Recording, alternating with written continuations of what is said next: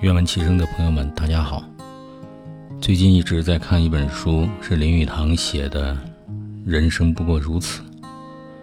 这里面他讲到一个故事，在他早年办的《人世间》杂志上刊登了一位女士写的文章。这个文章呢，就谈到了如何布置书房，如何收集图书，如何阅读图书。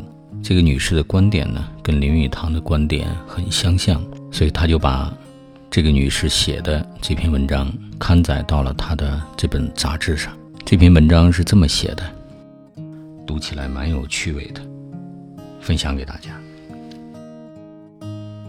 我不知道别人如何，但是我用的方法是如此的。我的方法是自然的方法，比如。当我坐在书桌前面，收到一本寄来的书，我就把它放在桌上。如果在阅读时有客来访，我就把书带到客厅，去和来客谈谈这本书的内容。客人告别以后，如果我把书遗忘在客厅，我就让它摆在那里。有时话谈得开心，我还不敢倦意，只是想休息一会儿，我就把它带到楼上，在床上阅读。如果读的兴趣浓厚，我就继续读了下去；如果兴趣降低，就把它用作枕头而睡。这就是我所谓的自然的方法，也可以说是使书籍任其所在的方法。我甚而不能说哪一处是我喜欢放书的地方。这种办法的必然结果，自然到处可见图书杂志，在床上，在沙发上，餐厅里，石柜中，厕所架上。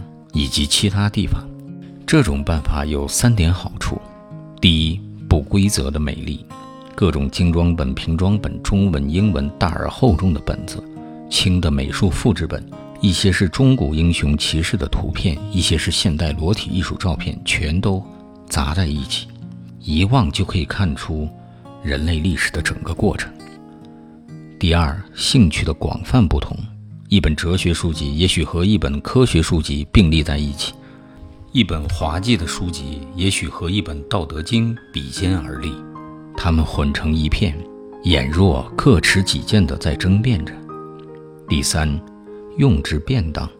如果一个人把书全部摆在书室，他在客厅中便无书可读。我用这种办法，就是在厕所也能增长知识。很有趣的一段文字。每个人的读书、藏书、收集书的方法不同，关键是书要为我所用。好，今天的读书分享就到这里，谢谢大家。